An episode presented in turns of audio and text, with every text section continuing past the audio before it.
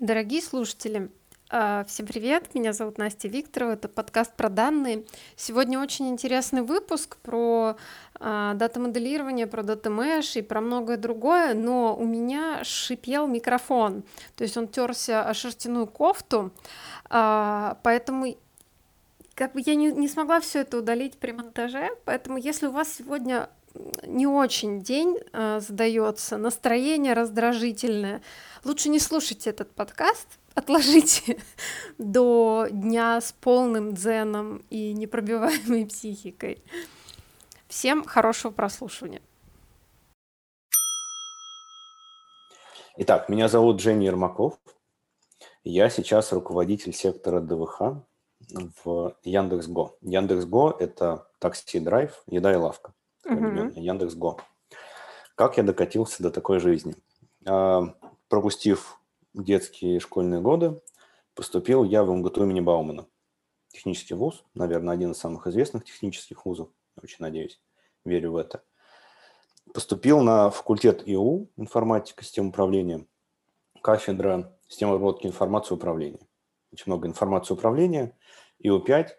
ИУ-5 а, продавала себя как кафедру, как кафедра, которая работает с банками. Мой не 11-летний, а 11-классный мозг считал, что банки – это деньги, деньги – это высокие зарплаты, высокие зарплаты – это хорошо, здесь уже понятная логика. Поэтому выбрал УИ-5. И как потом случилось, я аж 7 лет проработал в банке. Я туда устроился на четвертом курсе на полставки – Угу. И вот прям так потихоньку до шестого курса, у нас 6 лет обучения, до шестого курса там проработал где-то на полставки, потом перешел уже на полную, при этом закончил институт в 2011 году и поступил в аспирантуру. Угу. Соответственно, еще три года аспирантуры там работал, потому что достаточно было уже три года на одном месте. Понятно, что знаешь, как все процессы устроены, можешь себе так вольготно работу построить, чтобы совмещать и работу, и аспирантуру. Три года в аспирантуре, еще год мне пришлось прождать, потому что совет в Бауманке закрыли по нужной мне теме. Я искал совет. По теоретически основной информатике у меня была специальность, если так брать. Ну и, соответственно, вот они 3 плюс 4 года, 7 лет я проработал на одном месте. Аспирантура, я думаю, сильно повлияла на именно мое текущее направление деятельности, потому что тема моя, она была не мной предложена, а моим научным руководителем, она связана с хранилищами данных. Это операторный метод оценки времени выполнения запросов в параллельном колочном системах баз данных. До сих пор помню наизусть, потому что очень сложная тема, но на самом деле она очень легко транслируется на обычный язык. В тот момент колоночное и строчное хранение информации еще не было де-факто стандартом. То есть было строчное, а колоночное они только изучались, вертика примерно только выходила на рынок. Ну и, соответственно, интересный вопрос, а как выбрать между строчным и колоночным хранением? Ну, то есть где вот эта вот точка, когда лучше срочная, когда лучше колоночная. Понятно, что экспертным мнением можно как-то это обосновать, можно какие-нибудь эксперименты провести, но лучше иметь математическую модель. Ну и, соответственно, у меня вся суть моей работы – это создать такую математическую модель, чтобы на базе каких-то входных данных о частоте запросов, о составе запросов, о самой предметной области и схеме базы данных, плюс об физических инструментах, на чем эта база данных реализована, получить оценку, как будет выполняться, ну и сделать выбор между строчной и колоночной системой. Ну, на самом деле идея достаточно простая, как мне кажется. Вот, и я исследовал эту тему еще в 2011 году, начал. А сейчас колоночное хранение информации стандарт де-факто для таких сложных систем. Вот, э, мне кажется, я знаю ответ, но мало ли, сейчас ты мог бы применить что-то из этого? На самом деле у меня есть такое внутреннее желание взять. Я тогда затачивался под вертику, потому что вертика колоночная была э, система. На самом деле у меня есть грандиозные планы под нашу систему логическую, которую мы назвали Highly Normalized Hybrid Model. Я надеюсь, мы об этом еще поговорим.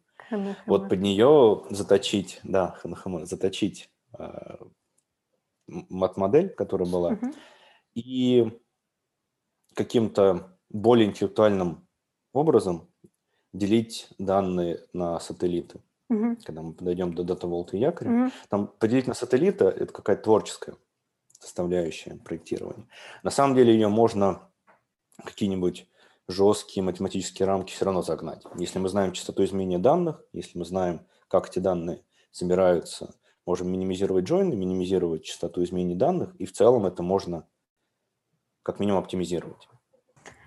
Мне кажется, много слушателей будут завидовать тебе, что ты занимаешься такой наукоемкой э, задачей в вполне себе живом бизнесе. Но это, опять же, такой сложный вопрос. Тут надо, эту штуку надо уметь продать. То есть зачем? Это лишь малая часть моей работы да. на текущем месте. Ну, можно не самому продавать, а можно найти того, кто умеет продавать и идти коллаборации. Это да. Синергия, коллаборация, да, согласен. Так, возвращаясь к Вернемся, треку да. твоему. Вот я, защит... я защитился. Да. Я весь такой ну, кандидат 7 лет в банке. Я что-то из себя, да, представляю. И я пошел собеседоваться в Mail на дата-сайентиста. Это был дико модно. 2011 год. Это сейчас модно, ну, тогда было прям дико модно. Угу. Сейчас модно, но не знаю, тогда, наверное, был еще острие хайпа, Слушай, может, даже еще до острия. Извини, перебью, капец у тебя интуиция, колоночное хранение, потом на дата-сайентиста. Что вообще? Да, да, но, но, но, но, сейчас будет такое разочарование. Я не прошел собес, я прям просто, я пошел в Mail, пошел на дата-сайентиста и не прошел собес, потому что далеко было от э, математики, на самом деле, уже очень давно, несмотря на тот инструментарий, который я применял в своей диссертации, он достаточно узкий был, mm-hmm. но широко я уже забыл. Ну и плюс у меня не было прям таких навыков, которые от меня требовались на собеседовании математических. И я перешел в Glowbyte заниматься деталь. Продолжается такой путь в хранилище данных. Там я проработал год приблизительно. Mm-hmm. Где-то по окончании этого года я съездил в Питер в один из моих поездок в Питер. Я люблю ездить в Питер. И там попал в музей Фаберже. Музей Фаберже прям очень крутой. Всем советую сходить. Музей Фаберже. Все знают яйца Фаберже. Да, да, все знают. Вот. Но, э, не знаю, может, мало кто знает, и для меня это было открытие, потому что я про них мало знал. Но в сам Фаберже не делал эти яйца. Что такое я читала давно, Фаберже, да. Не помню, в чем подвох. Вот есть там, например, красивое яйцо с паровозиком, не помню, Транссибирская магистраль, по-моему, называется. Там внутри такой подарочек паровозик. Угу. Вот его делал не Фаберже, его делал Михаил Перхин. Тоже очень, очень крутой мастер. Нельзя сказать, что его имя как-то забыто, потому что оно известно, но все равно слуху Фаберже, яйца Фаберже. Потому что Фаберже что сделал?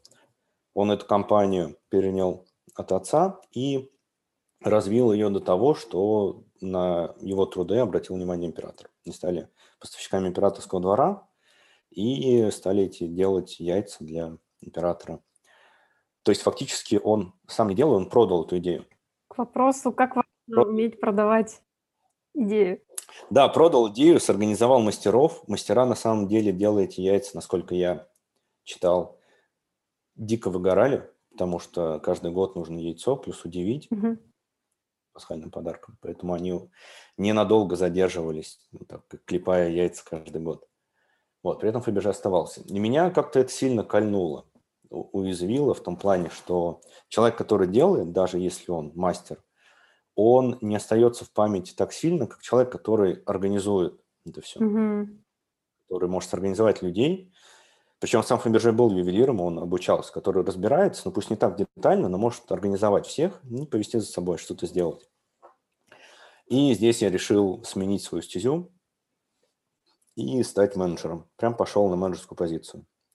Пошел на менеджерскую позицию в Mail.ru, и так оказалось, что пришел ровно к тем же людям, которые меня собесили год до этого. Причем это абсолютная случайность. Ну, я не знал, что туда же попаду. Пришел, там те же люди были. Вот, в итоге год спустя я этот собес прошел и вышел, ну, не руководителем, это неправильно, как бы менеджером сбоку, к тем людям, которые меня год назад не приняли. Это был очень забавный такой случай. Вышел я как менеджер дата-сайентистов в Mail.ru. а, занимался рядом проектов по Data Science, но меня... Одна из причин, почему я шел в Mail.ru, чтобы увидеть такой самые лучшие техники в области данных. Mm.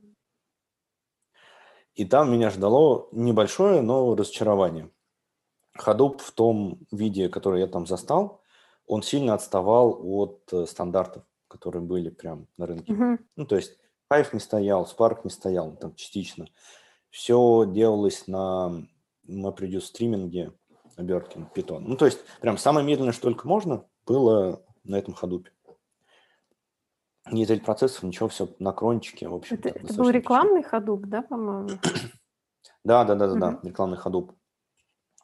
И я начал потихоньку продвигать, учитывая свои знания в области данных, что нужно нормальное хранилище. Слоистое, с инструментарием нормальным, все это внедрить. Так потихоньку из менеджера просто в области Data Science у меня появилась небольшая группа, которая занималась ETL. Потом из этой группки мы стали небольшим подразделением с архитектором. Ну и в итоге все это за три года выросло в большое подразделение на базе рекламных технологий, которое собирало данные со всего Mail.ru. Не со всего, со всего. И надо понимать, что Mail.ru – это такой набор отдельных федераций или княжеств. Наверное, так лучше всего будет. Причем они абсолютно разные. У кого-то может быть Hadoop, у кого-то еще один Hadoop, у кого-то не Hadoop, а другое хранилище – и какого-то общего пространства по данным не было на тот момент. Угу. Мы пытались это создать, пытались сделать, собирали данные, а, откуда только могли, в рекламном департаменте, под эгидой того, что все нужно для рекламы. Действительно, все нужно для рекламы, потому что реклама – это большие деньги. А, и в конце, перед тем, как меня уже перехантили в Яндекс, мы занимались созданием кросс-бизнес-юнитового хранилища. Hadoop был бы даталейком и аналитические хранилища для каждого из бизнес-юнитов отдельно, ником. Угу. Да, я помню эту эпоху. Я тогда к тебе на собеседование приходила, и ты мне детально рассказывал про проект. Да, да, это было забавно, что ты приходил ко мне на собес, а потом через некоторое время я оказался у вас. Да. Так, а... это, это достаточно забавно. Ну, мы тогда все что-то ходили друг, друг к другу на собесы, по факту. Это было забавно. А, я хотела спросить про Hadoop ваш, ну не Hadoop, а про угу. вашу такую экосистему данных в рекламе, раз уж мы тут собрались. А lookalike это у вас же было, да? Лукалайки наши, да. Ну как, они внутри нас, да-да-да, их делали. Есть лукалайки еще во ВКонтакте, ну и, соответственно, это другие ребята делали. ВКонтакте отдельно mm аналитическое хранилище было. Ну там... Вот, но были еще лукалайки рекламные, это наши. Ну, там, я так понимаю, мой таргет там свои лайки, у ВКонтакте свои лайки, и у вас тоже какие-то. Угу, угу. Вот MyTarget – это наши. А. Ну, который реклама. Да, это одно. Я в... MyTarget такой фон. Я вчера заморачивалась на тему лайков и с удовольствием бы задала 500 вопросов насчет твоего мнения к первой части я... лайк. Я могу рассказать про лайки, но это, наверное, не под запись будет. Да, я думаю... Про их качество про все, как они устроены. Про сам подход. Я, короче, очень сильно что-то в нем засомневалась, даже на уровне идеи. Еще как реализовать можно через одно место, это тоже очевидно. А вот не, ну, ну сама идея лайков, она, в принципе, такая. Есть пространство, пространство фичей. В пространстве фичей есть наши объекты, где-то расположены. Есть выборка. Ну, в идеальном мире она так э, в каком-то сконцентрирована в этом пространстве в одном месте. Ну и, соответственно, ты классифицируешь, и все, что похоже здесь, рядом лежит, оно похоже на тебя, а все, что в ней не похоже. Здесь есть проблема найти отрицательный класс, то есть если это позитивный класс, то да. отрицательный должен максимально удаленный быть. Это проблема одна. А вторая проблема – это выборка. Ну, то есть, если у тебя выборка сконцентрирована, то одно. А, а если она размазана по пространству, ты хочешь не хочешь, ты не соберешь себе лайк. Там не содержится никакой информации о связи этих фичей с целевым событием. По факту. Это, да, да, не, тут вопрос, как эта выборка собрана и какое пространство фичей. Спору нет. Да, ладно, отложим это. А, вернемся к плану. Да вот, да. Итак, три года в Mail.ru, и я перехожу в Яндекс Такси. Кстати, как твои ожидания насчет а, менеджмента в стиле ФБРЖ? Как тебе это э, зашло?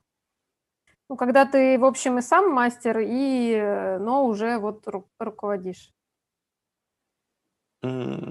Я точно уверен, что нужно разбираться хоть в какой-то терминологии того, чем ты руководишь. Ну, то есть такой сферический менеджер в вакууме, он не зайдет. Но не нужно, не обязательно, точнее, может, нужно, не обязательно знать это руками, э, знать это детально, делать руками. Здесь очень важно сломать в себе такое мысль, что лучше ты сам это сделаешь руками, потому что не лучше, сто процентов. Это первая проблема, когда кто-то становится тем лидом или тех лидом, что делать лучше. И второе, как бы ты ни ставил задачу, все равно сделать не то, что ты хочешь. Угу. Ты можешь только минимизировать эту дельту между тем, что ты хочешь, и тем, что сделали. И иметь план Б, что будет, когда все узнают, что сделано не то, что нужно. Ну, ну да, да, да, план Б. Но тут скорее вот эта минимизация. Твоя задача – это минимизировать. Да? Сделать точно не то. Вопрос вот насколько далеко от того, что ты хотел. Ну да, это такое управление вероятностями, по сути. А дальше, когда ты с этим смиришься, ну, нормально. Ну, я дальше вообще за смирение, поэтому круто. Смирение. Дальше Яндекс. Похожая позиция по ощущениям, по задачам, вообще другое. Было очень близко. На самом деле, в какой-то степени, наверное, чуть меньше по сфере ответственности, потому что не руководитель ДВХ, а архитектор. Uh-huh. Соответственно, в Мэле я был руководитель ДВХ, но у меня был архитектор внутри. Но в целом сейчас за сколько? За полтора-два года как раз вырос до руководителя ДВХ. Именно так. Все это вернулось. Сравнивать Mail и Яндекс в лоб, наверное, сложно. И там, и там очень умные люди работают. Это прям сто процентов. Классно работать с умными людьми, классно работать с экспертами в своих областях.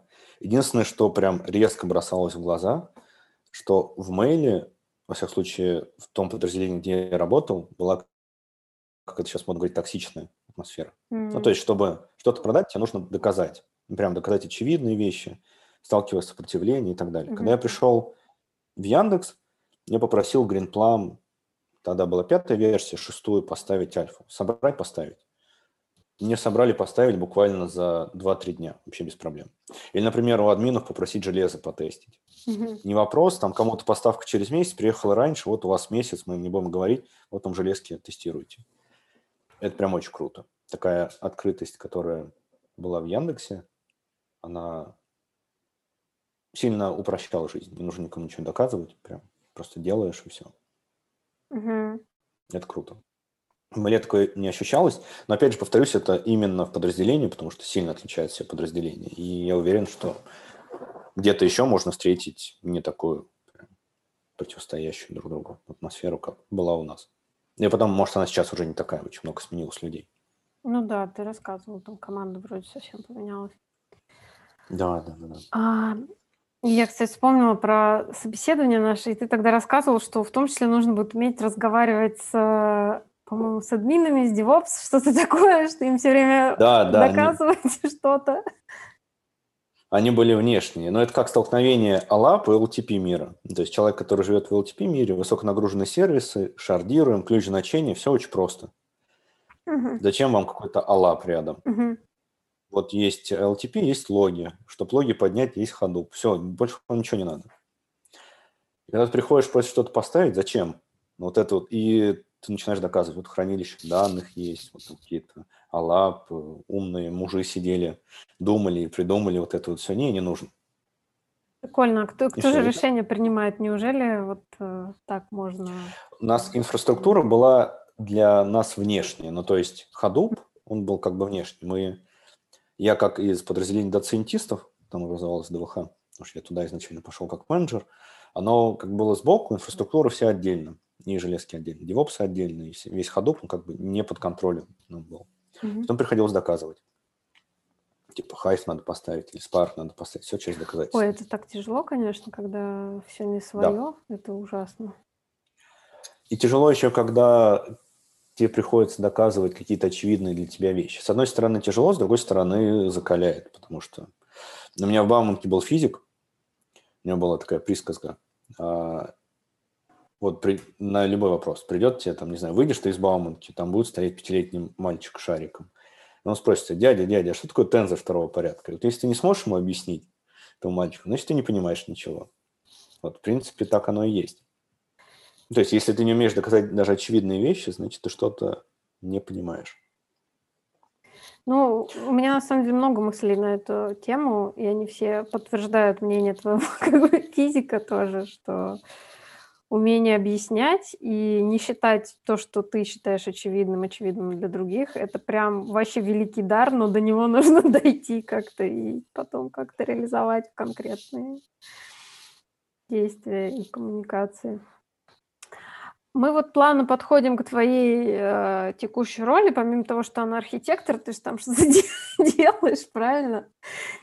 А, помимо архитектора. Да, но да. теперь, теперь же я уже не архитектор, да. я уже руководитель сектора ДВХ. И э, как раз вот наш э, второй вопрос здесь в тему. То есть мы, мы под, подобрались к, к тому, что же такое модель данных. Модель, модель данных. Да или архитектура, или про все, про все разом? Давай, раз мы на эту как бы нестабильную почву зашли, про архитектуру тоже поговорим. И потом... Про архитектуру здесь, да, ну. здесь вообще можно, на самом деле, про всю эту штуку можно рассказывать с исторического экскурса. Ну так, прям кратенько пробегаться. Мы, кстати, запустили лекцию в ШАДе про ДВХ. Прекрасно. Мне кажется, это да, must-have вообще в современном мире. Да, очень клево. И как раз там первая лекция с небольшим историческим экскурсом. А, в общем, хранилища данных, как они появились? Появились они где-то в 90-х годах. Угу. Вообще Билл Инман дал определение первое. Хранилище данных. Появились они из-за чего? Что э, изначально до этого в основном была LTP нагрузка на систему. Угу. Данные копились. LTP нагрузка, она немножко другая по своей природе. LTP нагрузка это что? Это быстро прочитать, вставить, проапдейтить запись. Там нет таких больших сложных селектов. А лап нагрузка аналитическая, она противоположна. Наоборот, большие сложные селекты, но вставки, апдейт в принципе нет, потому что хранилище данных у них, него одно из ключевых свойств – это немодифицируемость, ну, в идеале. То есть мы только складываем туда данные исторические, но ничего не модифицируем. Не удаляем, не апдейтим, только вставка и чтение. И где-то в 90-х пришли к тому, что одна система не может выдержать и одну, и другую нагрузку. Они слишком разные. Если делать что-то среднее, ну, получается средняя система.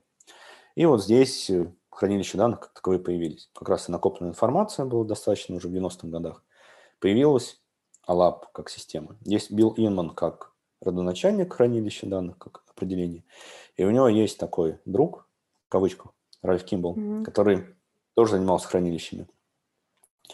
И у него, во-первых, другое определение хранилища данных и другой подход. Как раз многомерное моделирование он ввел, когда у нас есть э, таблица фактов, таблица измерений.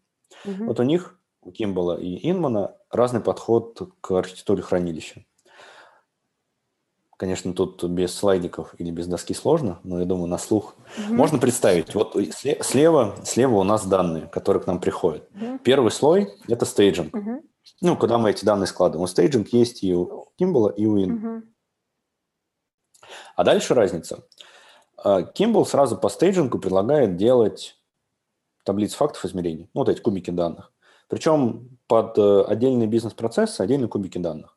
Факты описывают бизнес-процесс, какие-то действия, измерения, как мы анализируем этот бизнес-процесс. Ну и, соответственно, сделали такое факты измерения, вот уже кусочек хранилища есть. Сделали еще факты измерения, еще кусочек хранилища есть. Набор таких кубиков – это и есть наше хранилище. Вот, по сути, определение Кимбла. А Инман у него более сложный подход. У него корпоративная информационная фабрика, и между этими кубиками данных, таким презентационным слоем, куда ходят аналитики, и стейджингом есть средний слой, непосредственно Enterprise Data Warehouse, если я правильно помню. И здесь уже в нормализованном виде mm-hmm. мы храним какие-то данные из всех наших источников, приведя их к единообразному виду. Если их сравнивать в лоб, то у Кимбала все выглядит шустрее. Ну, потому что ты идешь в определенный бизнес, понимаешь потребности, думаешь, какую им сделать э, витринку, факты измерения. Находишь нужные данные, сделал эту витринку, все, быстрый успех. У Инмана так не получится, потому что нужно проектировать этот центральный слой. Недостаточно трудоемко. Вообще хранилище достаточно трудоемко, особенно если мы говорим про классические хранилища. Uh-huh. То есть взять, посмотреть на весь бизнес целиком, понять, какие есть сущности, от такой концептуальной модели прийти к логической модели, все это спроектировать, от логической модели уже к физической. Вот у нас появился этот средний слой. Это долго. Во-первых, долго, во-вторых, waterfall. В том плане, что нужно об этом думать, нанимать людей, анализировать. Все это долго, а нужен результат. Угу. Ну и, соответственно, исторически, как, ну и, наверное, по моему опыту, большая часть хранилищ строят сразу по Кимблу, потому что быстрый результат. Ни один бизнес не будет ждать, когда там какое-то хранилище построится. Нужен быстрый результат, поэтому идут по Кимблу. Но Кимбл есть проблема. Чем больше мы таких делаем фактов измерений, чем больше мы таких делаем кубиков прямо по стейджингу, тем сложнее это все сопровождать. Любое изменение источника – это какие-то каскадные изменения наших измерений фактов. Угу. Каждое следующее изменение бизнес-логики сложно поддерживать предыдущие кубики, которые мы сделали. Поэтому в определенный момент хранилище, которое сделано по Кимбалу, они под тяжестью принятых решений все равно переходят к иммановскому. Ну, плюс у Кимбала получается, если у тебя одни и те же сущности встречаются в нескольких бизнес-процессах, но немножко по-разному интерпретируются. Они могут по-разному там как бы жить и в результате по-разному интерпретироваться бизнесом. Да. Да, да, да, в разных бизнес-процессах вполне угу. возможно. Конечно, можно делать корпоративную матрицу измерений, где есть прям четкое понимание измерений, и во всех остальных кубах с таблицами фактов эти измерения одни и те же используются. Но опять же сложность, что если на источнике что-то поменялось, тебе нужно это измерение во всех кубах поменять угу. и пересчитать. Сложно нужен какой-то такой центральный слой, который будет изолировать изменения источников от нашего презентационного слоя. А... Это как раз то, что есть у Inma. Да, пока мы к нему не пришли. Все же похоже на Кимбала на рынке, но, наверное, не один в один, не отвечает всем там, не знаю, критериям Кимбалов... Кимбаловскости. Например, Mail, например, э, тот же банк, где ты работал. Как бы по Кимблу банк, тоже работал, он был... никто не делает, получается, мне кажется. Банк, он, банк, он был близок как раз к кимбловской модели. Там делали фактически просто хранилище перекачивали данные и делали витрину, uh-huh. ну, набор таких витринных кубиков. Там не было такого центрального, а, центрального слоя. А в мейле тут вопрос, на чем этот детальный слой делать, или центральный слой. Uh-huh.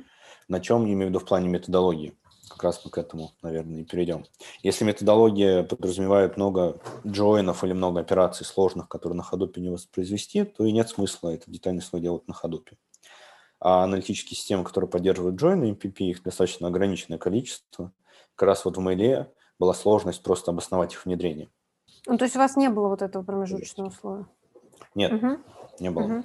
Мы его думали создавать э, в момент создания кросс-бизнес-юнитового хранилища. Угу. Как раз, но и создали для части, то есть он у нас был для части якомов, не для всех, для тех, кого успели сделать. Ну, а дальше я уже покинул компанию. Ну, мне кажется, идея вот кросс-бизнес-юнитовского хранилища, она состоит как раз в пересечении всех этих доменов между mm-hmm. собой, и если ты там не сделаешь еди- единую логическую модель и соответствующий ей а, слой угу. промежуточный, то ты странным занимался делом за очень Но большие тут, деньги. К сожалению, у нас э, исходные условия по созданию этого кросс-бизнес-юнитового хранилища была полная изоляция данных бизнес-юнитов друг от друга. О, Господи, Прям ох уж эти клинрумы. Короче, это еще отдельная тема тоже, который куча... Да прям все, это все, стопор, э, нельзя. Единственное место, где они могут пересекаться, наш дата лейк на Hadoop. То есть там можно пересекать, а дальше все изолировано. Ну и, соответственно, здесь вот детальный слой по каждому отдельному бизнес-юниту можно создать, но вот именно общего детального слоя у нас не было и не могло из этих условий вообще получиться. Mm-hmm. Так, окей, я чувствую, что я нарушаю твой какой-то план. Давай к Инману. Не-не-не, не-не-не-не-не-не, мы нормально. Оно просто пошло, потому что в этом месте, когда мы про именно говорим, у нас появляется этот центральный слой. Угу. А с этого центрального слоя и waterfall можно перейти на современные подходы. В чем проблема хранилища данных того 90-х годов, еще до бума доткомов, до ходупа, до всего?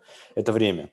То есть если мы идем по waterfall, нужно сперва концептуальная модель, логическая, все это спроектировать, кубы напроектировать, если мы по инну идем такой, сверху вниз подход. Если Kimball снизу вверх, то тут сверху вниз. Это долго. Мгм. Если мы говорим про современный мир, это agile.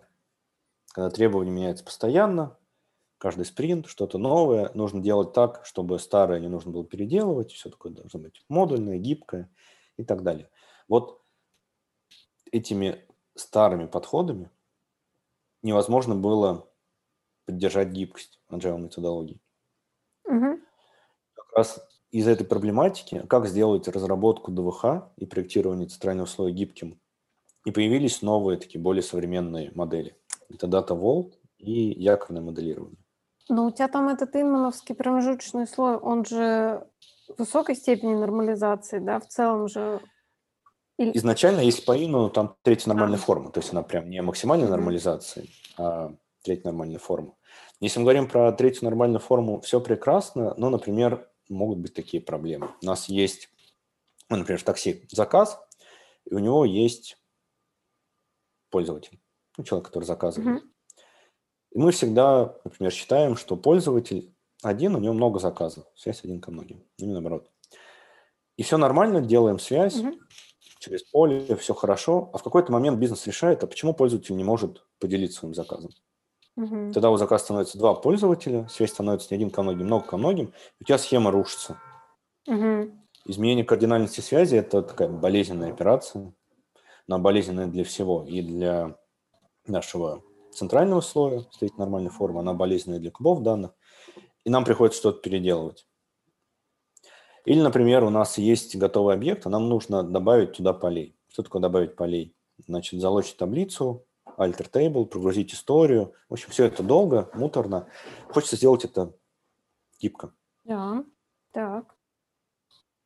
Вот из этого вопроса и родились два подхода. Я не знаю, я думаю, или даже уверен, что они шли параллельно. Не думаю, что у кого-то из них есть первенство.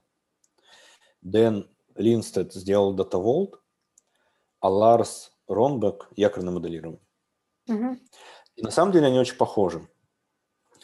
Обе поднимают градус нормализации выше третьей нормальной формы. Если мы говорим про якорное моделирование, там вообще шестая нормальная форма, предельная нормализация, дальше некуда. Все высокая нормализация. При этом обе обещают гибкость. То есть не нужно ничего переделывать, Мгм. все будет всегда только добавляться в нашу логическую модель. Ну, еще они создают тысячи таблиц, десятки тысяч таблиц при правильном использовании. Это тоже их особенность. Data Vault. Там три типа таблиц. Hub, Link, Satellite. Hub отражает наши сущности. Там бизнес-ключи, суррогатный ключ, ну и какие технические поля типа дат загрузки и код источника. Link – это связи между сущностями, и здесь априори связь много ко многим. Мгм. То есть мы сразу закладываемся, что через отдельную таблицу связь много ко многим. Здесь при изменении кардинальности связи мы ничего не теряем, ничего не переделываем. У нас сразу таблица поддерживается.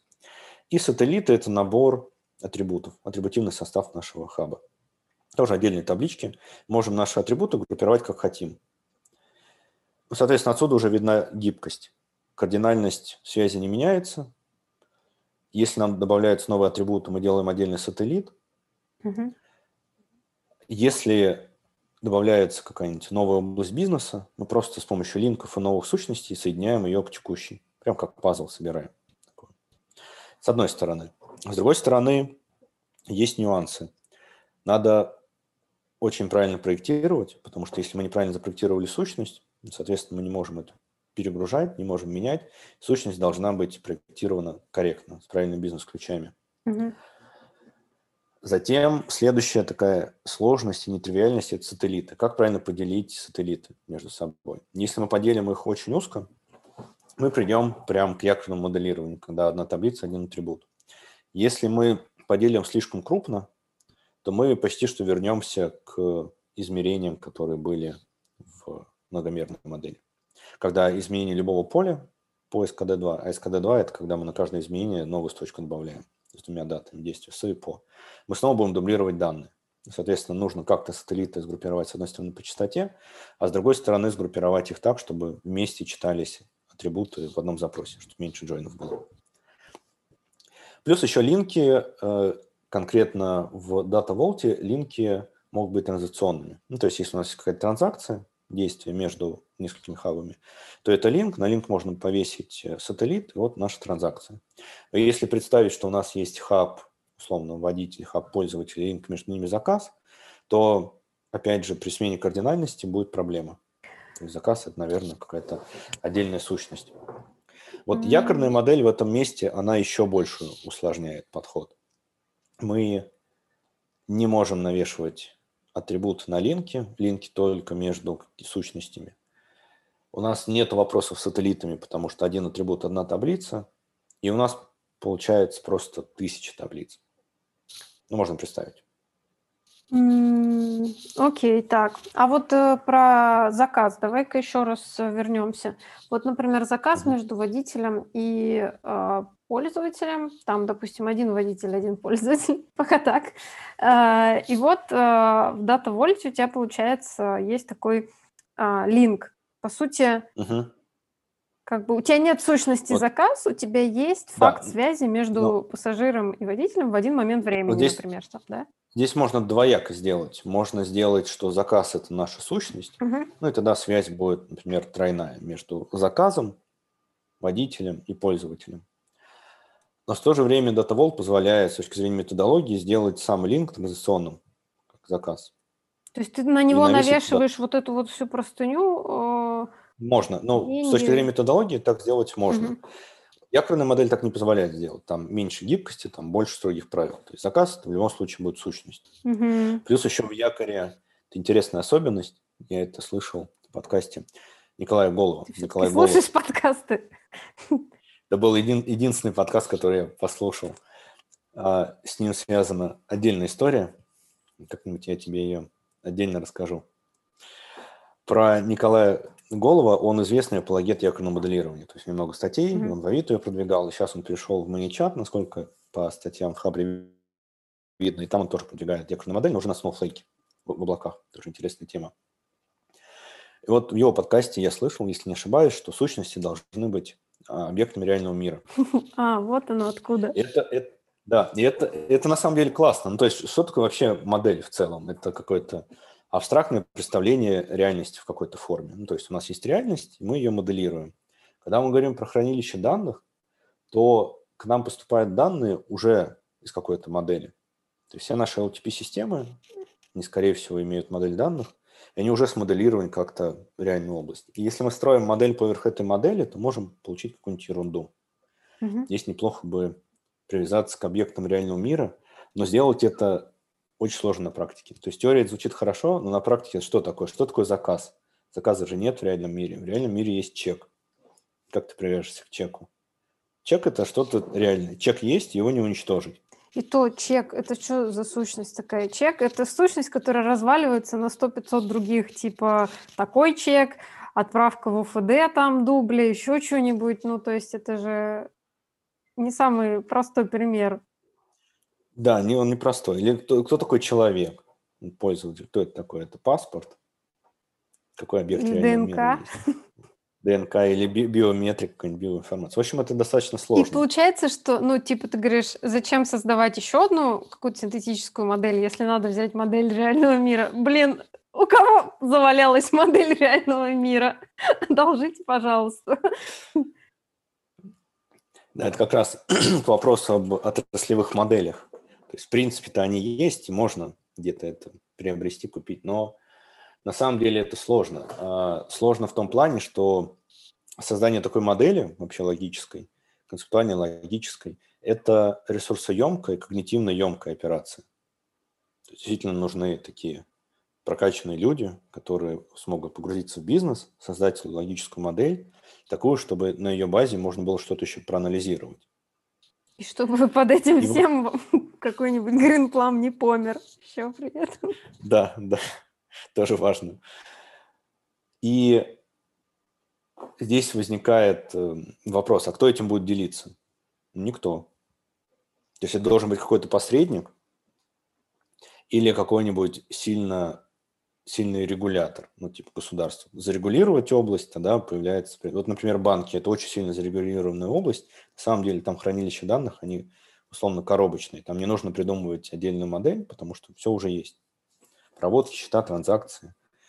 Все достаточно обмозговано уже, я бы так сказал. Там понятно. А вот если взять такси, кто из э, таксишных агрегаторов будет делиться своей логической моделью просто так? Там просто нет смысла. Это твое конкурентное преимущество. Консалтеры могут. То есть если консалтер сходил в один бизнес, помог во второй, в третий, получил такую отраслевую модель. И может ее уже продавать, ну, как такой посредник.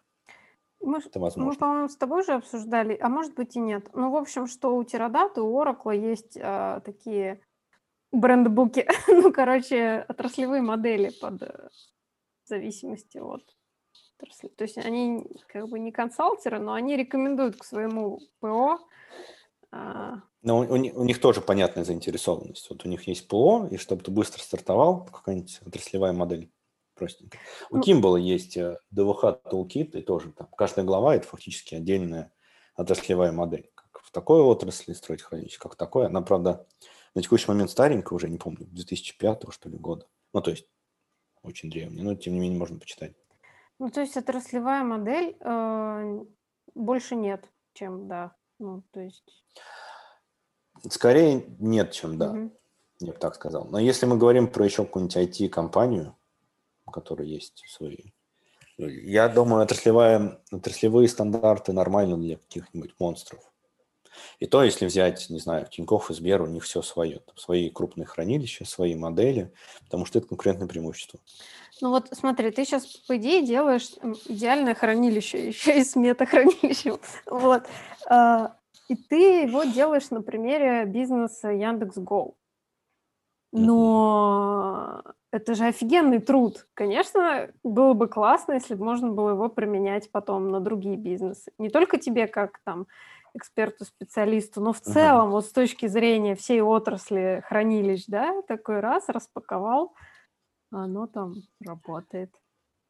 Ну, с одной стороны, да, но с другой стороны, работодателю текущему это же прям в прямом виде невыгодно. Да, но как бы ради вклада в отрасль, может быть, именно в ДВХшную, не, не в таксишную, а типа, ну знаешь, там на уровне интеллектуальных каких-то затей. Просто я к тому, что ну, таких бизнесов их же там типа единицы по одному крутому на континент, не знаю. Мне кажется, что-то должно поменяться радикально, чтобы это можно было как-то заопенсорсить на восприятии. Ну или, наверное, титанический труд, потому что все равно модель, она затачивается под текущий бизнес. Чтобы мыслить шире, нужно посмотреть на другие бизнесы такие же и понять, где они не сходятся. Угу. Не знаю, у кого-то там шестиугольник, а у кого-то, не знаю, квадрат. Но мне кажется... Похоже? Да, но мне кажется, я этим вопросом немножко увела от основной идеи, что, в общем-то, ну, типа, в ХНХМ нету никакой модели данных, так каковой заранее, типа, заложенной а, а, оно да, тем и прекрасно, мы... что... Неправильно сказал, да? Не-не, все правильно. Не-не-не, просто ХМХМ это уже такой локальный мем внутри. Ага. А, ну, что типа в, в этом и прикол, что это набор подходов, которые а, обеспечивает гибкость, но да. не прибитые типа гвоздями. Не, да, мы, мы как, как мы к этому пришли все внутри? Мы выбирали между датаволтом и якорем, в общем смысле. Но выбор, на самом деле, выбор из четырех методологий, так можно сказать. Никакой методологии, это тоже нормально. Тоже методология, осознанный да. Тоже осознанный. Выбор, да, твой осознанный выбор, что ты ничего не хочешь, делаешь что-нибудь плоское, без каких-то там быстро наклепал, тоже нормально. Да, слоисто тоже можно понимать... делать без методологии. Что сразу плоско? Мы сколько слоев колхозили без методологии. Вот. Второй подход – это факты измерения, ну и там третий нормальный формул, потом дата-волт и якорь. Вот мы решили выбирать между дата-волтом и якорем. На самом деле, как я говорил, они очень похожи. Якорь более строг, дата-волт менее строг, но более гибок, и там задают вопрос. Угу. Вот, и мы решили, а зачем выбирать, если мы можем взять и совместить лучшее из одной и с другой методологии? Ну, то есть не слепо следовать одной. То есть, например, если слепо следовать якорю, то можно взять какой-нибудь плоский кликстрим, который точно не будет, или резаться, или геокоординату, когда есть. Латлон, порезать ее на отдельные столбцы, как трактуют эту методологию. Хотя смысла в этом нет. В этом никакого смысла нет, кажется. Да, но методология так э, требует. Хотя, может, с координатами там нет, можно это как один тип данных считать, координат, и не резать, то с кликстримом, да, надо нарезать на столбце, а потом снова собрать. Смысла нет. Вот вопрос, а почему мы не можем выбирать? Каждом конкретном случае, как нам лучше. Нарезать на, не знаю, хоть до шестой нормальной формы в отдельные атрибуты. Или делать это сателлитами. Решать, будет это skd2, как в датаволте, или skd2 пополам. Я не знаю, как это правильно назвать, когда у нас одна дата только. Дата закрытия нет, есть только одна дата, mm-hmm. как это в якорной методологии. С какой? Вот везде просто выбор предоставить. Дальше все это скрыть так, чтобы с точки зрения моделирования это была обычная ER-диаграмма. Entity Relationship, сущность, связь. Рисуем ER-диаграмму, и из этого каким-то образом, скрытым в нашей платформе, фреймворке, генерируются сателлиты, сущности, связи между ними. Все это абсолютно закрыто. То, к чему вы пришли, и назвали HNHM. Да, Highly Normalized Hybrid Model, высоконормализированная гибридная модель потому что взяли и якорь, и датаволт, и все это перемешали. А почему никто так больше не делал? Или делал? Я, я уверен, что делали. Ну, то есть из э, тех хранилищ молодых, которые я знаю, в основном выбирают датаволт. Ну, потому что якорь – это сложно. Сложно на самом деле с точки зрения управления, потому что у тебя будет тысяча таблиц, все это надо правильно джойнить. Ты не можешь, ну или во всяком случае, ты должен иметь какой-то фреймворк. Ты можешь без него начать, но это, скорее всего, будет путь в никуда, потому что тебе придется руками управлять тысячи таблиц, это крайне сложно. То есть какая-нибудь должна быть, какой-то фреймворк, какая-то автоматизация. Дата волтом попроще, потому что ты можешь сателлиты как-то покрупнее группировать, и они у тебя более счетны, чем те атрибуты, которые в якорной модели нужны. Поэтому все идут на датаволт, но ничто не мешает с датаволта сконвертироваться в якорь. Якорь – это такая это отдельная модель датаволта. Когда ты максимум нормализации применил, ушел в шестую нормальную форму, все линки превратил в сущности, и все. Вот ты пришел к якорю. Жень, ну тут... Где-то должен быть баланс. Ну тут на каждом э, шаге получается 100-500 вопросов. Типа прям сначала, кто делает логическую модель и как, и сколько это времени и сил. Потом, кто рисует эту ER-диаграмму а потом это все суперкодом преобразовывается в ХНХМ, но ХНХМ, оно же должно еще производительно как-то там эффективно себя вести. О, Господи, это какой нужно собрать там Greenplum кластер. Да, и как этим управлять, чтобы столько джойнов работали. И это, ну, как бы не то, что я рассчитываю получить ответы на все эти вопросы. Но Давай хотя бы скажи, они, они валидны, эти вопросы? Ну, вопросы все валидны. Можно начать с конца, с джойнов. Вот почему Давай. не стоит делать дата волт и якорь где-нибудь на ходупе? У ходупа джойны – это не то, что слабое место, но оно достаточно такое ресурсоемкое. Во всяком случае, если мы говорим про классический ходуп с MapReduce, там все современные системы с SQL интерфейсом, они джойны получше поддерживают, но тем не менее, реляционные MPP-системы, они гораздо более подходят под джойн. Ну, Greenplum к ним относится. Соответственно, на Hadoop делать что-то типа датаволта и якоря не стоит априори, потому что это дорого. Лучше иметь реляционную систему. Если мы говорим про большие данные, то должна быть MPP-система, массивно параллельная. И у нас рынок очень сильно сужается. Фактически у нас есть, наверное, Exasol, Teradata, Vertica и Greenplum вот ключевые игроки на рынке PP-систем. Три платных проприетарных и достаточно дорогих, что Vertic, что Teradata, что Exasol. Это прям монстр по деньгам. Greenplum бесплатный, но сильно отстающий по функциональности от них, прям сильно. Мгм. Если брать GreenPlum, это что-то среднее между вертикой и терадатой. То есть э, из терадаты взяли отсутствие проекции, которые есть в вертике, Мгм. а из вертики взяли отсутствие индекса. То Господи. есть нет ни проекции, нет ни, ни- ни индексов, ну, secondary индексы, там, которые в терадате сделаны через вторичные такие таб- таблички. То есть индексы-то есть, но они не такие функциональные, как в терадате. Ну и проекции нет, поэтому у тебя шардирование только одно. И вот получился GreenPlum. Пересечение на Так уровне достаточно. отсутствий это вынос вообще мозга. Окей. Но при этом полноценная PP-система хорошо выполняет джойны распределенные, Мгм. более-менее. На самом деле активно развивающиеся. То есть с пятерки на шестерку был такой качественный скачок. И шестерки на семерку. Семерка – это, не знаю, годовая перспектива, может, двухлетняя. Они догонят, наконец, последнюю версию Postgres. Ну, GreenPlum – это фактически шардированный Postgres. Мгм. Вот. И там это станет прям ну, достаточно сильным игроком. Ну, а если не секрет, у вас э, мощный Greenplum? Сколько у вас там э, серверов У нас сейчас- И- Сейчас 32 ноды, будет 40 и будет пол петабайта информации. Мгм. 50 терабайт. Ну, максимальная, максимальная такая capacity. Ну, то есть вы приготовили ту консистенцию Greenplum, которая вам позволяет такую довольно высоконормализованную модель иметь. Да, да, да, да. При этом, если не затачиваться под GreenPlum, есть неплохая статья от Голова, которую я упоминал уже вместе с автором якорной модели, как на вертике это стоит оптимизировать. Мгм. Ну, если угрублять, то шардирование всех хабов, ну, не сателлитов, а таблиц атрибутов должно быть по суррогатному ключу хаба, для того, чтобы join был быстрее.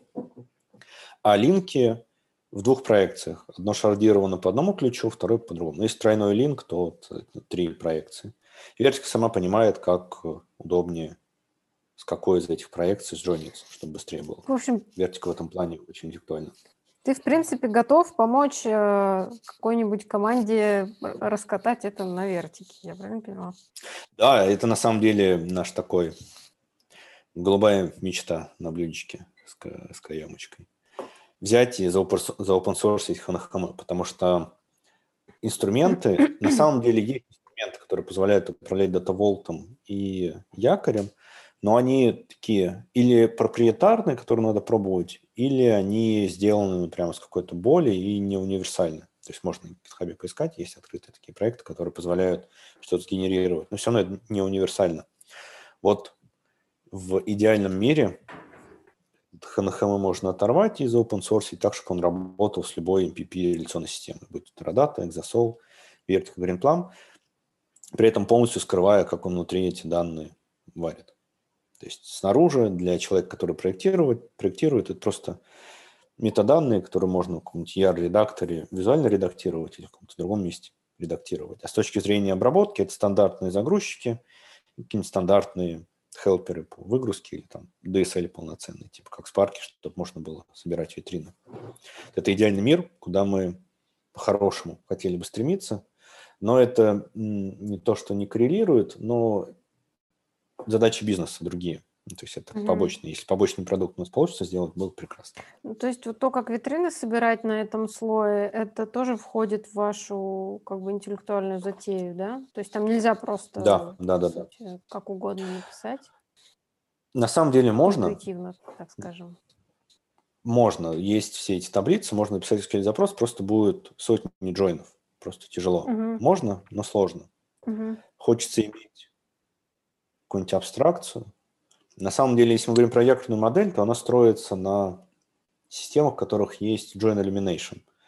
Мы можем нашу сущность с большим количеством атрибутов покрыть вьюшкой, и со стороны будет казаться, что это такая цельная табличка, цельная сущность.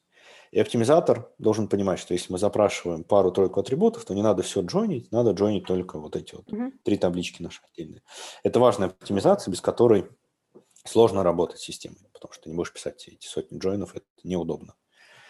И в Postgres версии 9.4 есть уже этот оптимизатор.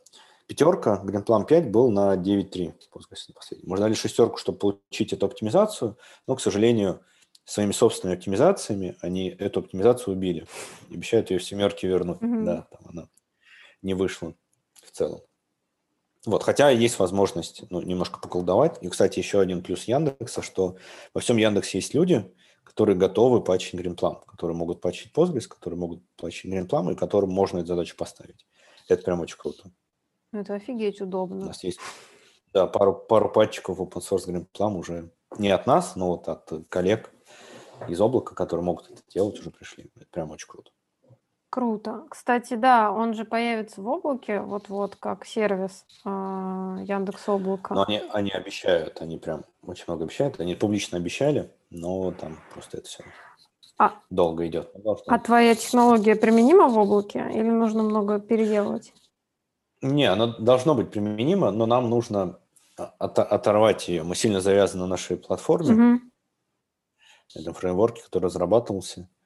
И можно у Владимира Верстов посмотреть достаточно много сейчас выступлений на SmartData, на DataFace, как у нас платформа устроена. Вот чтобы оторвать ХНХМ оттуда, нужно какие-то усилия произвести, чтобы это был от- отдельный кусочек, отдельный модуль. Если мы это сделаем, для этого нам нужно... А здесь уже можно хантить людей? Нет? Да, в любой момент можно было. У меня вообще все можно. Отлично. Все можно. Прекрасный подкаст.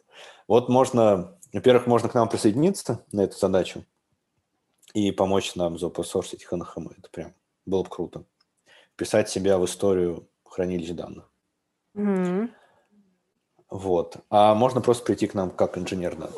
У нас инженеров данных, мы сейчас человек 8 ищем, офигеть. может, 10. Что У, происходит? у нас, у, нас, у нас очень бурный рост.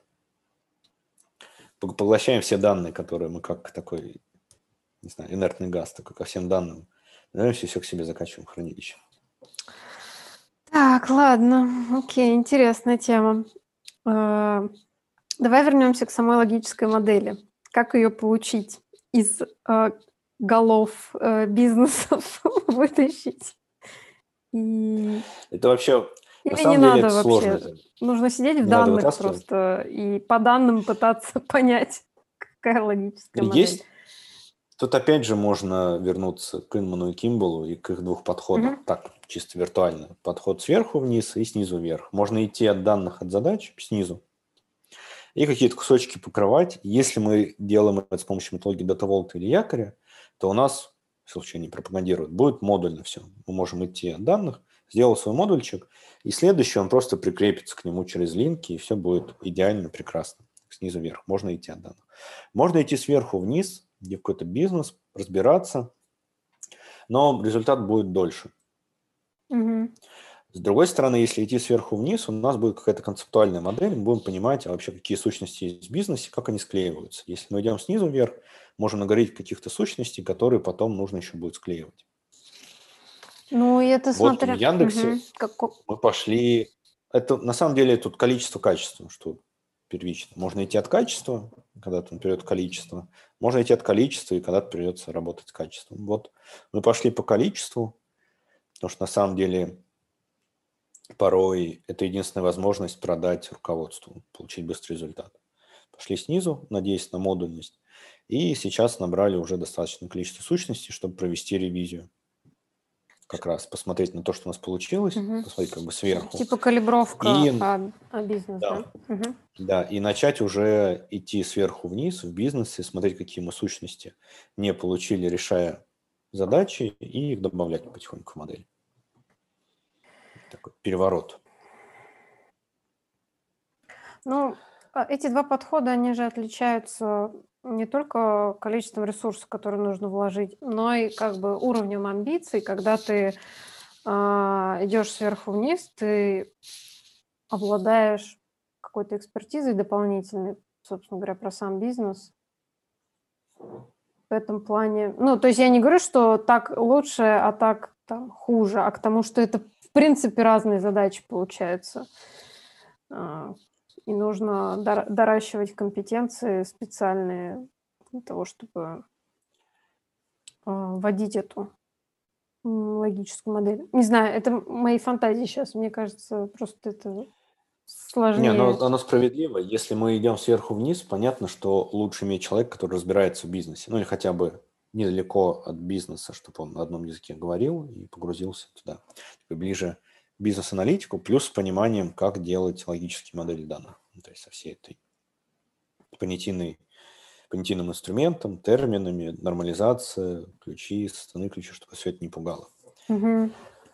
Умение моделировать. А если ты идешь снизу вверх, тебе достаточно, ты можешь не понимать бизнес, но идти от задач бизнеса. В какой-то момент ты начнешь понимать бизнес, понимая его задачи, и сможешь пойти на уровень выше. Угу. Зависит от людей, которые у тебя есть. Ну и плюс результат, когда ты идешь снизу вверх от задач, он быстрее. Качество ниже, но результат быстрее. Иногда в компаниях важнее результат показать, чем качество. То есть качество выше, когда сверху, да, идешь, все-таки ты так считаешь? Да, я думаю, когда сверху ты обозрел, ты можешь больше осмыслить разом. Угу. То есть идешь сверху, весь бизнес осмотрел, понятно, что нужно много интервьюировать и стейкхолдеров, и каких-нибудь продуктовиков, но тем не менее у тебя общее представление бизнеса, которое склеивается и дальше проецируется вниз, вниз, вниз уже на физическую модель. Обычно это нет времени. Ну, ты говоришь, вам удалось э, договориться как минимум на калибровку, а далее вообще на переход под, э, к подходу сверху вниз. Значит, все-таки нашлись слова и аргументы в пользу более длительного, но одновременно и более и скорее качественного. есть уже есть базис, то есть есть базис Мгм. наших сущностей ключевых, это набраны. Понятно, что их нужно почистить, посмотреть, как они получились, побить по каким-то доменам данных и в целом уже по каждому отдельному домену вести работу как раз с бизнесом, с его доменом, с его сущностями. То есть, да, продать удалось, но благодаря тому, что уже был какой-то базис. Я думаю, что если прийти и сразу начать продавать, давайте мы пойдем сверху вниз, а через какое-то продолжительное время, полгода, год, придем уже к какому-то результату, просто не будут в это инвестировать. Черт, вот ты опять, короче, два подхода смешал. Вот как, ну, типа, когда-то вольт с анкором, так и тут... э, ну, типа, сначала делаешь снизу, потому что так проще Да. и понятнее, а потом у тебя уже аргументы накопились для того, чтобы это все причесывать сверху. Тут, мне кажется, в целом все, все эти подходы, они хороши, когда ты их читаешь. Ну, прям в теории все прекрасно. Да. Но на практике оно все никогда не так. Обычно это какая-нибудь смесь дикая. Надо просто понимать, какие есть ограничения у каждой методологии или у каждого подхода. Какие-то есть ограничения, плюсы и минусы. Мгм. И ориентируясь по ситуации применять, если ты видишь, что сейчас эти минусы, ну прям вот никак, и это все сильно повлияет на твою работу в целом, то может и не надо, может пойти там. Так же, как хранилище данных. Если бы я пришел в хранилище данных делать какую-нибудь компанию, а, тут еще вопрос, по какой подходу, по Kimball или по Имну делать. Стоит ли сразу вкладываться в детальный слой, или важно показать результат, показать, что это работает, и получить доп. инвестиции. Людьми, не знаю, чем угодно. Получить доп. инвестиции, показать, что ты что-то можешь сделать, и дальше уже делать какую-то более фундаментальную вещь. Ну, кажется, на практике все выбирают первый подход, когда ты делаешь, а, не знаю, MVP, пилот, как то это назвать, как придется, и доказав вообще целесообразность и бизнес-value всего происходящего, можешь уже позволить себе правильно, красиво, удобно, а, Да, масштабируемо. да, наверное, Да. такой подход В проще. общем, смирение, гибкость, наше все понятно. Да, Смирение гибкость. Прекрасно. сначала смирение, потом гибкость, да. А, Да. На самом деле хотела поговорить про Data Mesh. Ты вообще про это слышал, читал? Вот, понимаешь, в DMBook нет про Data Mesh? Расстроилась. А, э, Там нет про Нет. Mesh, он позже появился. На самом деле, если брать DMBook, там и про Vault с якорем, там буквально три абзаца или там четыре абзаца. На одну страничку DMBook помещается Vault и якорь. Ну, то есть, Для тебя Это говорит о- конечно, ужасно. да. не, нет, это просто говорит о объеме знаний, которые в DMBook есть. Я думаю, про Mesh там тоже был бы, не знаю, страничка. Но это body of knowledge. Это не сами knowledge. Да, да, да. Это да. как бы фреймворк только. Защиту Да, да. любимого DMBook. Не, нет, я, я наоборот, это скорее, это скорее в плюс DMBook. Ну, то есть, ты прочитал, узнал, что такое якорь, что такое Data Vault, и по каждому из них есть набор статей и книжка. По Data Vault есть книжка. А потом уже можно смотреть твое видео, вот, на которое мы тоже ссылочку сделаем, где ты рассказываешь про ХНХМ. Там, мне кажется, и про Data Vault, и про якорь вполне да. детально описано. И доска, по-моему, у тебя там тоже была. Ну, короче, какие-то визуальные картинки были.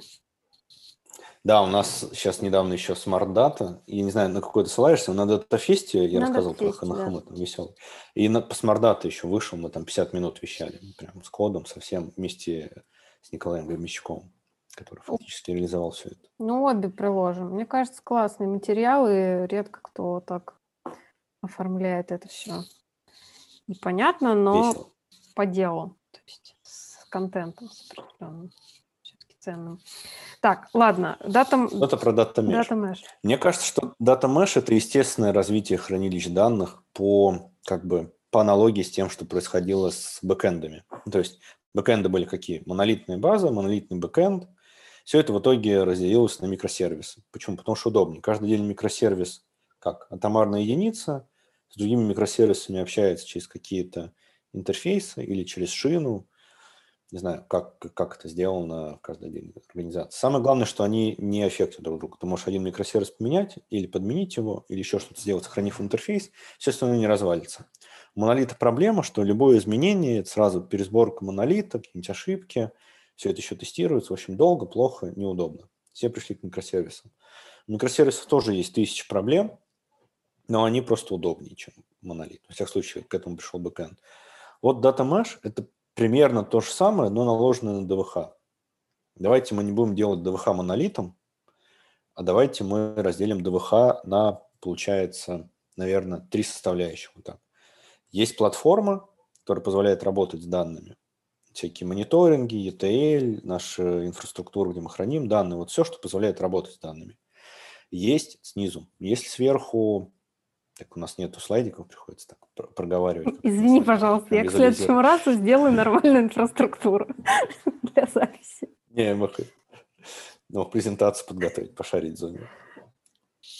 Сверху у нас есть правила, как работать с данными. Это все наши слои, подходы, методологии, нейминги, вот прям все, как мы работаем с данными. А внутри микросервисы. Ну, какой-то доменчик данных изолированный или не изолированный, но цельный в котором мы прогружаем данные, обрабатываем их между собой и, там, не знаю, предоставляем для анализа. Можешь приходить поанализировать. У этого доменчика, у микросервиса есть интерфейс доступа к данным. Неважно, как он сделан, но каким-то образом. Ну, соответственно, все домены между собой общаются через эти интерфейсы.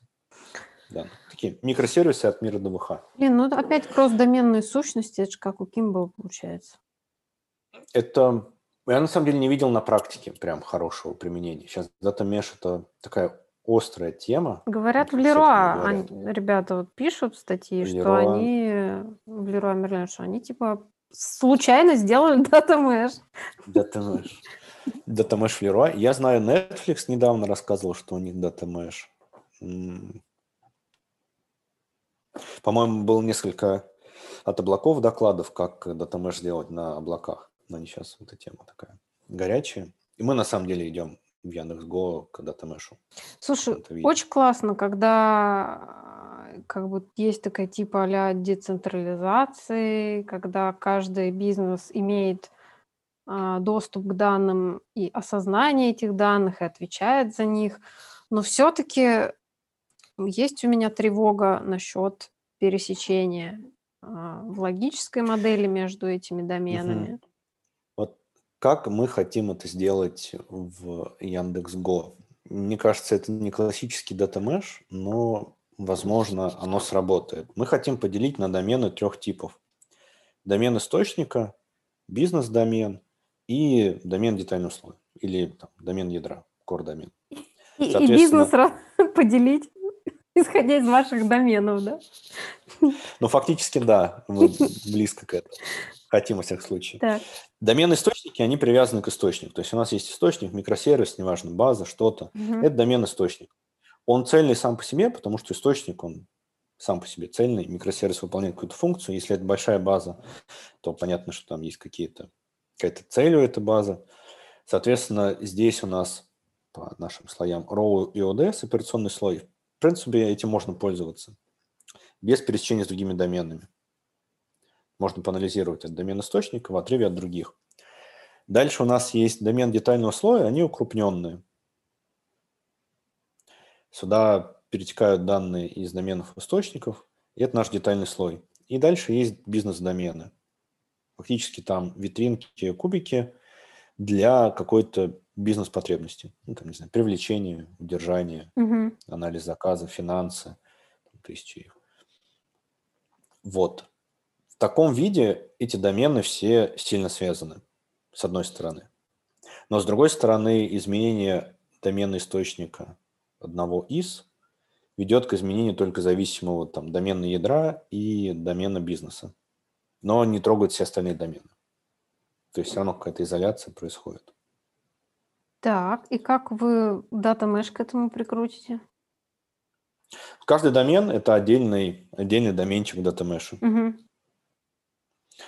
Если развить нашу платформу до какого-то максимума, то доменные источники могут заполнять сами продуктовые разработчики, потому что они ближе всего к данным, и они могут работать со своими доменными, которые внутри их систем, которые они создают. Если мы говорим про аналитиков, они могут работать с бизнес-доменами, создавать там с помощью инструментария простого, если мы HNHM разовьем до идеального инструментария, клепать себе витринки под конкретные задачи, которые прямо сейчас.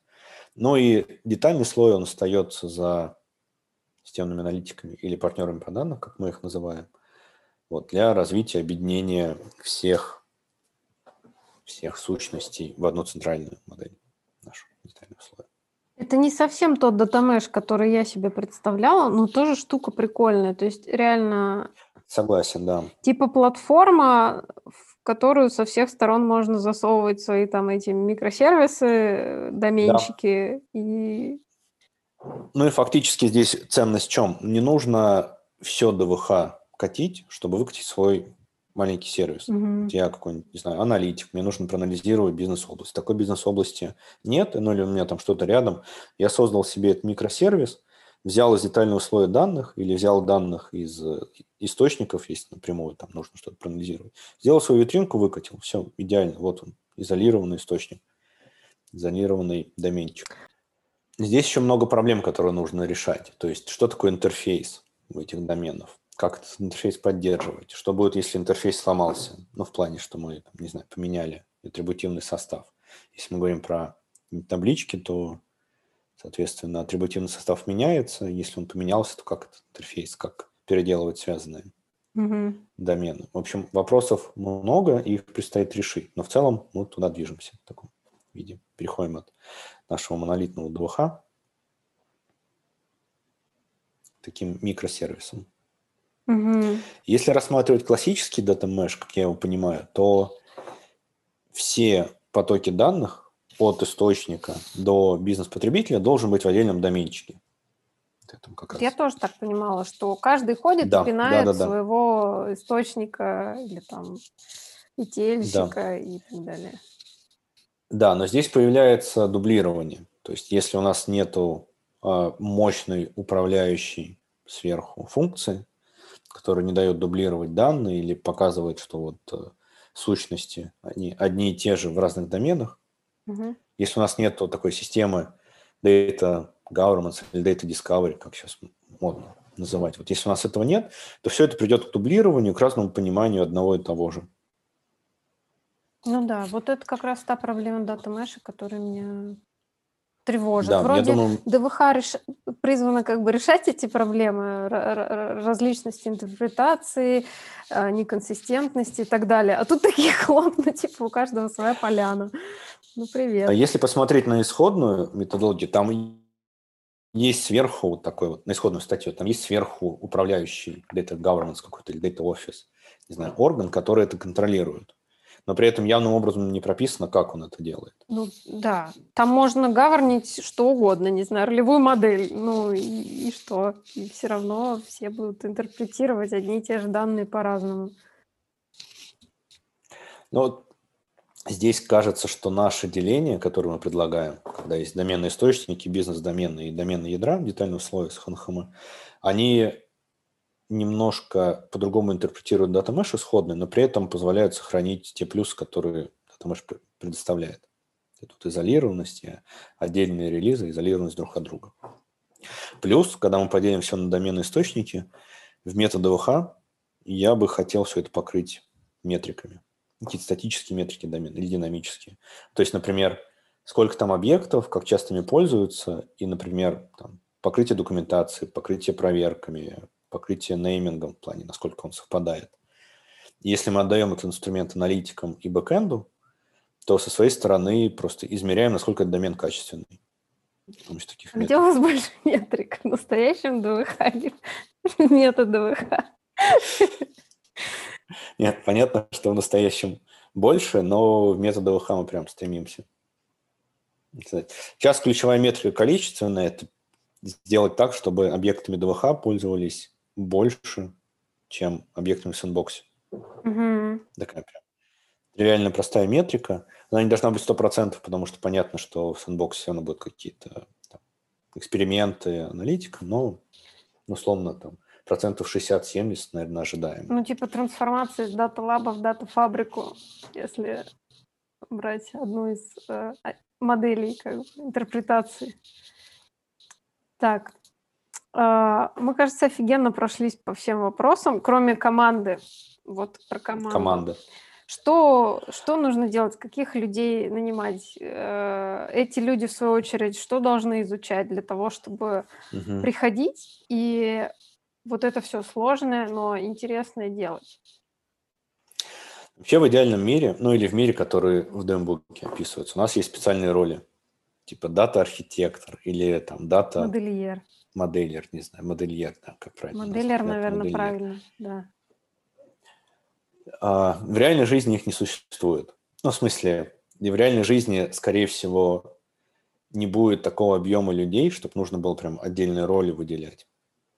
Ну, из ставок никто не будет. Под... Ну, далеко не каждая ну, компания если, готова. Если у тебя подразделение ДВХ в 500 человек, наверное, там можно и дата архитектора, и дата Да, но не везде есть подразделение ДВХ, я тебе хочу сказать.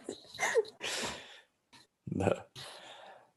А, наверное, на рынке у нас это системный аналитик. Угу. На самом деле системный аналитик тоже сложно, потому что э, все по-разному понимают системного аналитика. Системный аналитик может просто помогать бизнесу общаться с каким-нибудь подрядчиком. То есть тоже системный анализ, какой-нибудь ТЗ, постановка ТЗ, проверка результатов. Немножко не то. Нам нужен системный аналитик ДВХ. Вот это, наверное, самые простые ключевые слова, по которым можно найти нужную профессию и нужных людей. Мы у себя это называем партнер по данным. Uh-huh. Это партнер. Честно, мы повторили за Сибуром, они раньше. У них прям статья раньше, чем у нас вышла, что дата партнера, у них партнеры по данным. Почему партнер по данным? Мы изначально хотели назвать это, ориентируясь на Dembook Data Steward, потому что это ближе было по смыслу. Но у стюард негативная коннотация. Вообще стюард – это человек, который управляет чужим имуществом. Ну, то есть данные не его, данные компании, соответственно, ты управляешь чем-то чужим. Это стюард нормально, если мы, если английский родной язык, то есть у них нет такого негативного. У нас стюард – это что-то, ну, не то, что негативное, но скорее как обслуживающий персонал, не знаю, что в таком духе звучит. Поэтому назвали партнер по данным. Гораздо лучше звучит выше. Это что-то типа смеси системного аналитика и менеджер продуктов. Почему системный аналитик? Потому что нужно анализировать источники, понимать, что там, какие данные, профилирование данных первичное, и непосредственно моделирование, логической модели. Ну и анализировать требования тоже, да, на них же? Да, э, я пошел с источника. Да. Да, извини. Опять снизу, снизу вверх. А сверху вниз надо пойти к бизнесу, понять, что он хочет, и отсюда смоделировать факты измерения, понять, какие там сущности вообще есть, и опять же спроектировать это все. То есть они ERD-диаграммки тоже рисуют? Или разработчики у вас э, рисуют ERD-диаграммки Не, у нас это обязанность партнера по данным. Угу. В всяком случае, часть детального слоя. Но всегда можно этот момент делегировать, если там все прозаично. Но именно выделение сущности в детальном слое, это все делает партнер по данным. Почему он менеджер продукта? Потому что данный продукт, мы все это обвешиваем метрики, методы ВХ и смотрим, как продукт используется. Если мы что-то сделали, оно не нужно, это все печально. И здесь вот какая-то такая, как менеджер продукта. Черт, не, не у каждого продукта в этом мире есть метрики, а у нас у данных есть метрики. Это я сейчас зависти, это не обращай внимания, это просто вообще so excited. Круто. Правда. Да, прям стараемся на них смотреть. Прям. Ну, я, конечно, не знаю, насколько это все э, в реальности ну, происходит, просто там метрики ради метрик тоже это, это, это, это Но, другая крайность. Знаешь, оно, оно отрезвляет. Когда мы посчитали метрику использования объектов, мы не считаем ее в чистом виде. То есть это такой, берем все запросы, ну, фактически запросы используют таблицы, и дальше пару человек таблицы уникализируем в рамках дня. Ну, то есть, если человек обращался там, 100 раз в таблицу, это все равно как единица в нашем измерении. Ну, вот это соотносим. В общем, когда мы посчитали эту метрику, получается, год назад, может, чуть, чуть больше, чем год назад, было 4%. 4% запросов шло к ДВХ. ДВХ на тот момент был человек 20-25, наверное.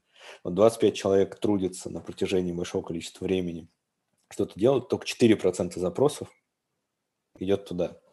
Ты знаешь, я бы сказал, что это отрезляет. Ну, это крутая Ты метрика, делаешь, делаешь, да. делаешь.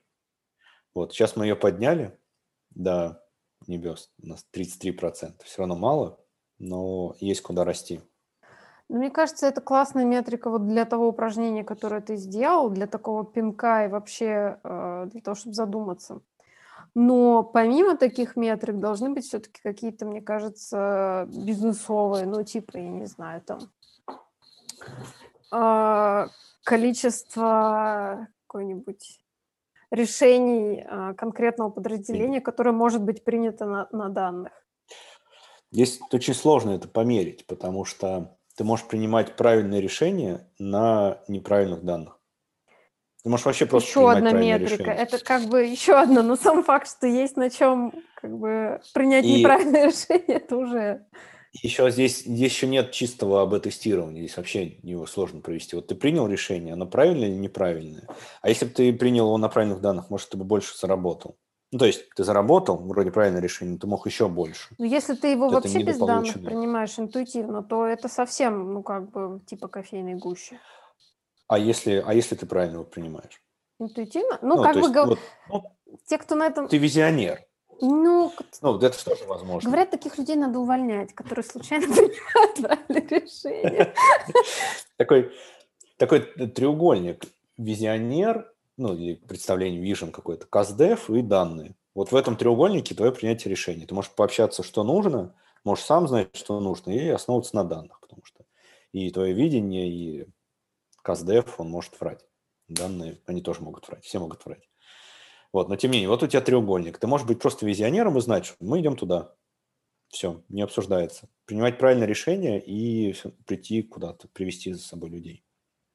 Ну да, есть вероятность. Она, ну, действительно есть. Можно вот, так, так может работать. Вот, а, а теперь это условная вероятность. А теперь при условии, что у тебя данные есть, насколько эта вероятность правильного решения повысится? Это очень сложно. Мне прям нетривиальный подсчет. Но это более консервативная стратегия. Она в среднем тебя выведет на более как бы консервативный путь, а не спекулятивный. А вот это вот в среднем, оно что же, если математически брать, что такое там, среднее или мат ожидания? Это когда у нас там, бесконечное количество экспериментов, и мы из этого бесконечного количества экспериментов получаем мат ожидания. Тут у тебя нет его, у тебя только один выбор. Ну, смотря как... Ну ладно, не буду углубляться, потому что, ну, мне кажется, что... Это сложно. Мне кажется, ценность данных очень сложно прям померить. Это такой... Он неисчерпаемый актив. Они данные у тебя просто есть, информация есть, они неисчерпаемы. Ну, то есть понятно, что они какую-то ценность имеют, но ты их можешь переиспользовать, они никогда не кончатся. Ты несешь, у тебя есть стоимость их владения, ну, потому что ты как-то их содержишь, но обычно это не дико дорого. Тебя основное дорого – это люди, которые с ними работают, когнитивные ресурсы. Вот как это все померить, сложно. Можно дымбук читать. Там есть подсказки, там нет прямых ответов, но там есть подсказки. Как Да, там есть про как, каким... А, там, ну да, там есть э, показатели разные, типа, насколько описано твое ДВХ, например. Вот такие предлагаются э, как бы, KPI. Ну, тоже по...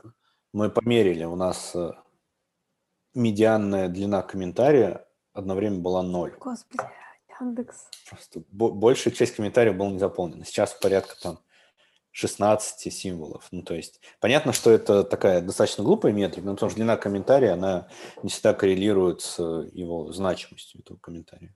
Можно что угодно написать, все бестолково будет. Но, тем не менее, хотя бы заполненность измерять. Тоже неплохо. Это сильное впечатление на меня произвело. Я думала, на метод ВХ все заканчивается. Но нет, еще есть длина комментария. Окей. Но на самом деле просто сложно управлять, когда 3000 объектов. То есть у нас сейчас 2000 тасок, 3000 объектов, оно все растет, постоянно меняется. И неплохо на это посмотреть как-то сверху, как на меня. Блин, ну количеством объектов сложно как бы манипулировать, когда Я... у тебя такая модель данных. Здесь и не, кстати, если мы говорим про детальный слой, мы считаем одну сущность как одну, то есть а. сущность связи. Да, мы не, не считаем количество. А еда у вас это... тоже в хранилище? Да, еда, лавка и драйв сейчас подъехал. Угу. Ну, то есть Яндекс.Го, вот он как объединился, цельный такой. Беспилотников у нас не было, они всегда отдельные, они отсоединились, а вот Go объединился целиком. Блин, потрясающе интересно, конечно. Правда. Я бы еще сто пятьсот вопросов задала, но боюсь, что завтра вставать в 6 часов. Вот, и надо как-то... И тебя уже не, как-то не совсем прилично удерживать. У нас 10 минут на... У тебя... 10 минут на прощение. У тебя в 10 встреч? Нет, нет, нет, нет, нет, нет, никаких встреч.